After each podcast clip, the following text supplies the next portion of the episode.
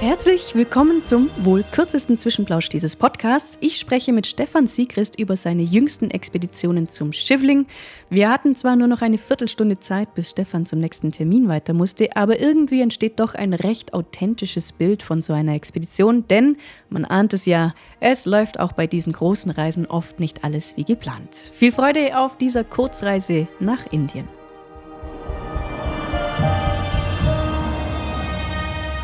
Okay, zweiter Teil mit Steffi Christ. Wir haben noch genau 17 Minuten Zeit für zwei Expeditionen. Es geht um den Schiffling, wo du jetzt auch gerade zurückkommst. Äh, es war nicht das erste Mal, dass du dort warst und ich würde gerne einfach so ein bisschen über diese Expedition reden. Gar nicht so konkret, wie genau, wo, welcher Zug und welcher Haken da und wie, sondern ähm, einfach ums Gefühl. Also erstmal, wie kamst du der Idee? Äh, die Idee kam von einem Deutschen. Nein. ja. Ja, der äh, Michi Wertel, ein guter Freund, den ich schon sehr, seit wahrscheinlich 30 Jahren kenne, hat mich darauf aufmerksam gemacht. Genau. Und wir fanden das Projekt eigentlich schnell mal spannend, insbesondere im ähm, 2021, wo diese Region aus Corona-Gründen noch völlig geschlossen war. Und der Grund ist, weil ich eigentlich Orte suche, wo eben nicht viele Leute unterwegs sind. Und diese spezielle Region um Gangotri ist äh, sehr, ein sehr heiliger Ort für die Inder und entsprechend hat es immer viele Leute und dem versuche ich eigentlich ein bisschen auszuweichen. Und das gab mir eigentlich dann auch die Idee, genau zu dem Zeitpunkt hinzufahren, obwohl es ein unglaublicher Hessel war, äh, war bestimmt während sechs Wochen fast täglich mit Embassy, Schweizer, indischer, äh, mit verschiedensten Briefen, mit Einladungen, halblegal äh, und legal, um überhaupt einreisen zu dürfen zu der Zeit. Und wir waren dann auch die ersten Touristen, die sie wieder reinließen. Also es gab keine Touristenvisas noch und wurden dann auch entsprechend äh, extrem herzlich empfangen von den Einheimischen, weil denen ging es. Also die haben es richtig mitgekriegt, was das heißt, nicht unterstützt zu sein vom Staat. Ja.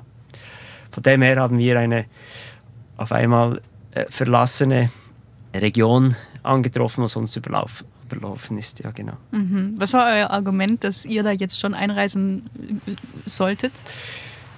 Ja, das waren verschiedene. Zum Teil war es äh, Business, äh, Business Permits, also dass wir in die geschäftlich einreisen würden. Dann war es Film und dann Bergsteigen und dann wieder Business, also alles rück, rückwärts und vorwärts. Ähm, und ja, Beharrlichkeit hat sich dann ausgezahlt und das war eigentlich dann äh, ja, speziell. Wir haben es erst gar nicht so realisiert. Erst als wir da waren, haben wir gesehen, es gab eine riesen Celebration für uns dann auch mit Zeug und so. ja, war von dem her äh, schon das war recht speziell. Mhm. Warst du schon mal in der Ecke? Ja, vor äh, 18 Jahren im Dalai Sagar. Das heißt, du kanntest noch Leute oder? Nee. nee. Nein, Nein ja. ich kannte keine Leute mehr. Ne? Mhm. Was hat dich gereizt oder was, was war das, warum du so einen Biss entwickelt hast, das wirklich machen zu wollen, dort? Weil der Berg an und für sich unglaublich schön ist. Warum? Die Form schon. Mhm. Also man sagt ja auch das äh, Matterhorn von Indien. Und äh, stimmte das es geht wieder so in meine Philosophie. Also ästhetisch schöner Berg, abgeschieden war er in dem Jahr. Und eine technische Herausforderung, wo wir dachten, finden wir auch in der Südwand. Und entsprechend äh, ja, ging es los dorthin. Mhm. Wie war es nach quasi, ja, in dem Fall eineinhalb Jahren Corona, dann wieder auf Expedition zu reisen? Ja, eine sehr gute Frage. Es war wirklich äh, so eine richtige Lösung und also, was einem so gefehlt hat, hat man so richtig gespürt dann wieder, äh, wenn man dort war. Und äh, wir waren auch sehr dankbar, dass es so funktioniert hat. Das war äh, mega cool, ja. Mhm. Wie waren die Leute dann euch gegenüber? Ich meine, ihr wart die ersten westlichen Leute seit Ja, ja die Zeit. waren so, so dankbar. Also jeder hat immer wieder gesagt, äh, wie dankbar sie seien, dass wir jetzt wieder kämen. Und äh, ja, also die tiefe Dankbarkeit war überall zu spüren. Hm, hattet ihr schon eine Linie euch ausgesucht oder war es einfach so, es ist ein schöner Berg, wir reisen hin, wir schauen, was passiert? Ne, wir hatten eine Linie im Kopf, die zeigte sich aber dann äh, relativ schnell einmal als sehr objektiv gefährlich vor Steinschlag und dann haben wir sie ein bisschen verschoben auf eine Rippe und dort haben wir dann unglaublich tollen Fels äh, gefunden, genialste Kletterei, hatten perfektes Wetter und waren gar nicht mehr so weit vom Gipfel entfernt, bis dann einer leider von uns ein Höhenlungenödem machte. Wir haben es noch ein bisschen rausgepusht, um zu schauen, ob er sich vielleicht erholen würde, aber das wurde ja, wie eigentlich normal immer schlimmer und dann mussten wir möglichst schnell mit dem runter. Und dann war es eigentlich vorbei. Wie ging es dir mit dieser Entscheidung? Also diese Entscheidung zu treffen überhaupt? Ja, das war, nein, das war so völlig klar und keine Frage im Sinn, also ich habe das schon mehr erlebt und ich weiß, wie schnell es gehen kann, wie schnell es tödlich sein kann und wir sind da für, füreinander und das war keine Frage, was ich äh, sehr schön fand, dass es auch für die Jungen so war, also da war keine Diskussion, jetzt müssen wir, auch wenn wir am Gipfel sind, jetzt geht es um etwas anderes und war äh, so super, ja. Mhm. Wie nah wart ihr am Gipfel? 350 Meter unter dem, also, Also- Höhenmeter, es hätte noch Mhm. ander, ein, anderthalb Tage es noch gebraucht, ja. Und wie war die Kletterei bis dahin? War das wirklich nur Fels? Oder war es schon auch kombiniert? Nein, es war zwischendurch schon mal ein bisschen Schnee, aber viel mit Kletterschuhen. Ja. Mhm. Und das bis auf 6200 Meter, also hammermäßig. Ja. Mm, Wie war der Abstieg dann? Abseilen, das ging dann schnell, Ja. äh, musste schnell gehen und äh, logischerweise am Anfang war er selber zum Glück noch fähig, das abzuseilen, aber man musste beobachten, was er macht, weil er war schon nicht mehr zu 100 Prozent da. Das war wahrscheinlich nicht das erste Mal, dass du sowas miterlebt hast, oder? Ja. Dass du jemanden mehr oder weniger abseilen musst. Also runtergetragen habe ich schon andere Höhenlungenödem und deshalb wusste ich auch, wie schnell es geht, dass er gar nichts mehr machen kann, die Person. Und diesen Zeitpunkt durften wir nicht verpassen, weil sonst wäre es anspruchsvoll geworden, den äh, runterzubringen, hätte doppelt so viel Zeit gebracht, hätte man ablassen müssen und und und. Und es musste, es war klar, es musste jetzt schnell gehen. Was sind so die Symptome? Ja, also es gibt äh, verschiedene. Natürlich äh, der Husten, der beginnt mit dem tiefen Husten, mit dem Röcheln, mit einem aufgeschwollenen Gesicht, bis dann eben das Blutspucken, wo's dann, wo du dann weißt, jetzt geht es nicht mehr lange, dann ist es nicht mehr gut.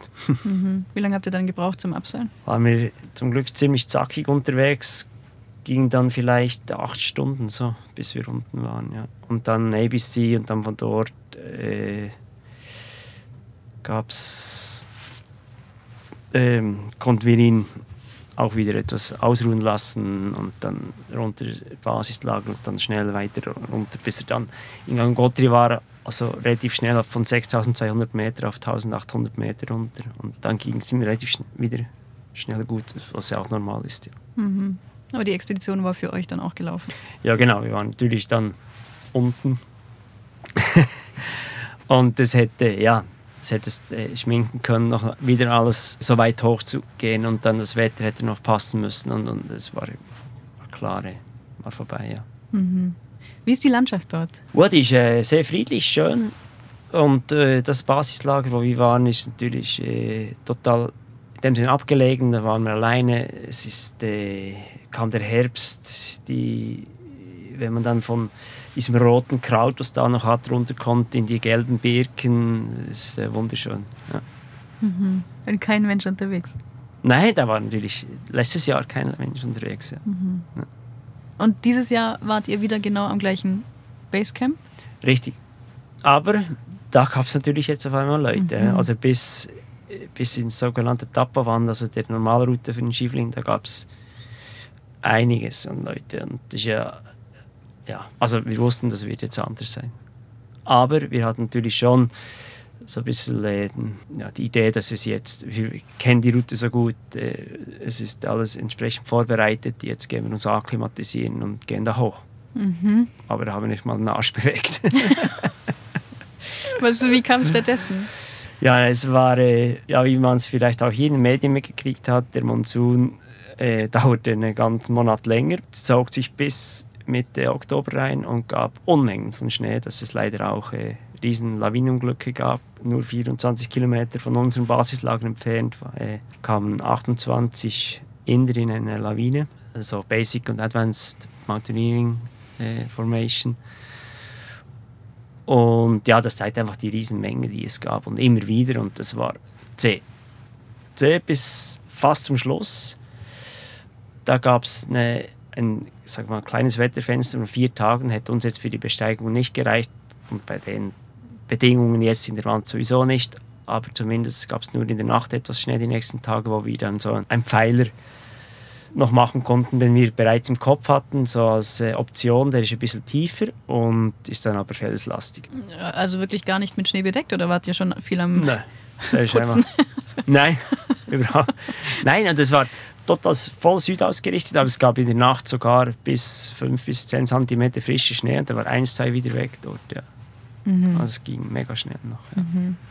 Wie war es für dich, dann jetzt das zweite Mal da zu sein und wieder abzureisen ohne den Gipfel? Ja, das war natürlich ärgerlich, logischerweise. Äh, ich bin noch nie zweimal einen Berg hingefahren. Gut, das stimmt jetzt nicht ganz im Sinn es gab immer wieder, ich war schon mehrmals einen Berg wieder hingefahren, aber jedes Mal eine andere Route. aber dort jetzt eigentlich das Projekt zu beenden und hat wieder nicht geklappt, ist natürlich ärgerlich.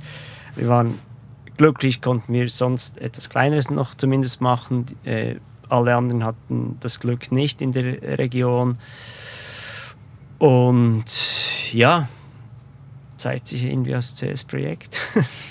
Probierst du es nochmal? Ja, möchte ich eigentlich schon noch gerne, ja. Mhm. Warum?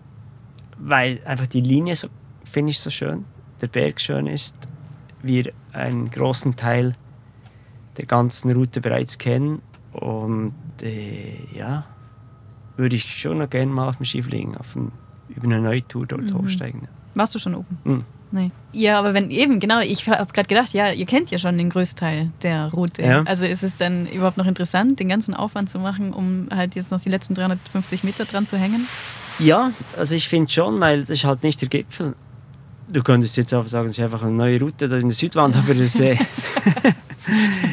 ist ja nicht der Gipfel und der Gipfel ist halt schon, da. also ist logisch, dass, dass der Gipfel zählt und äh, denke, man hat jetzt so viel investiert, dass es auch schade wäre irgendwo, wenn man es jetzt einfach äh, liegen lassen würde.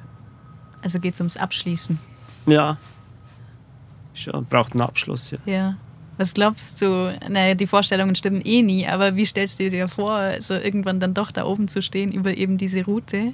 Ich glaube auch irgendwie eine Lösung mhm. ja. in dem Moment. Also ja, mhm. so ein Projekt, was das so über mehrere Jahre beschäftigt und ja, ja, bin gespannt. Mal schauen. Wie wichtig ist es dir, mit den gleichen Leuten nochmal hinzufahren? Oder geht es dir nur darum, jetzt dieses Projekt abzuschließen? Nein, eigentlich ist es mir wichtig. Also rein auch, also, weil wir das zusammen angefangen haben, würde ich es gerne zusammen abschließen. Äh, die Frage ist natürlich jetzt, sind Sie noch weiter interessiert? Sind Sie noch dabei oder nicht? Das müssen wir jetzt dann herausfinden. Spielt da irgendwie die Rolle, noch eine Rolle? Also ich meine, in irgendeinem Film kommt raus, dass äh, die also wenn das das war, die Filmaufnahmen von der ersten Expedition so lange nicht veröffentlicht werden dürfen, bis ihr es wenigstens noch mal ein zweites Mal versucht habt. So habe ich das, glaube ich, verstanden.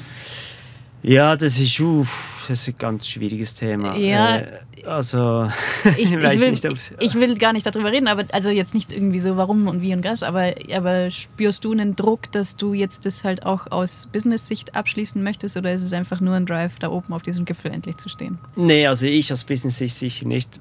Insbesondere auch, weil der Film nicht, äh, es geht nicht im Film über mich, sondern über eine andere Person. Mhm. Gar nicht unbedingt über das Projekt. Von dem her habe ich da überhaupt keinen Druck. Mhm. Und ja, es kann auch gut sein, dass äh, die, die, anderen jetzt auch keinen Bock mehr haben. Glaubst du, dass du vor, ich weiß nicht, 20, 30 Jahren da auch so entspannt gewesen wärst? Das ist eine sehr gute Frage. Wahrscheinlich nicht, schon nicht ganz. Und es kann auch sein, dass ich nach dem, dem ersten Versuch gar nicht mehr hingefahren wäre. Und wäre wahrscheinlich auch hier so, wenn man nicht schon so weit oben gewesen wäre und eigentlich weiß, wie, wie schön zum einen die Route ist und zum anderen, wie gut sie vorbereitet ist. Hm. Nächstes Jahr. Sagst du dann, ja. okay. Oder nächstes Jahr oder, oder kommt jetzt erstmal, ist jetzt erstmal so ganz kurz Zeit für irgendwas? Ja, du, über das kommt man noch gar nicht sprechen. Ja. Ich habe jetzt mal, es, äh, logischerweise hat es mich die letzten drei Wochen schon noch über die Frage gebrannt und so, aber äh, ich habe gedacht, jetzt lasse ich mal ein bisschen Ruhe reinbringen bei den Jungs und dann schauen wir weiter. Mhm, cool. So, 8.43 Uhr. Ich entlasse dich jetzt. Steff, vielen Dank für das Gespräch. Danke dir vielmals. Wer mehr über Stefan erfahren möchte und den Podcast nicht ganz in chronologischer Reihenfolge hört, dem empfehle ich Folge 87 dieses Podcasts. Dort unterhalte ich mich ganz ausführlich mit Stefan Siegrist über seinen Werdegang. Außerdem passen Folge 39 und 72 sehr gut zum Thema, denn dort habe ich mich jeweils mit Kletterpartnern von Stefan Siegrist unterhalten. Folge 39 war mit Thomas Huber, dem einen Huberbur, und in Folge 72 habe ich Nikolas Hojak besucht. Im Februar, also in der nächsten Folge, geht es dann weiter mit einer ausführlichen Reise an den Nordpol.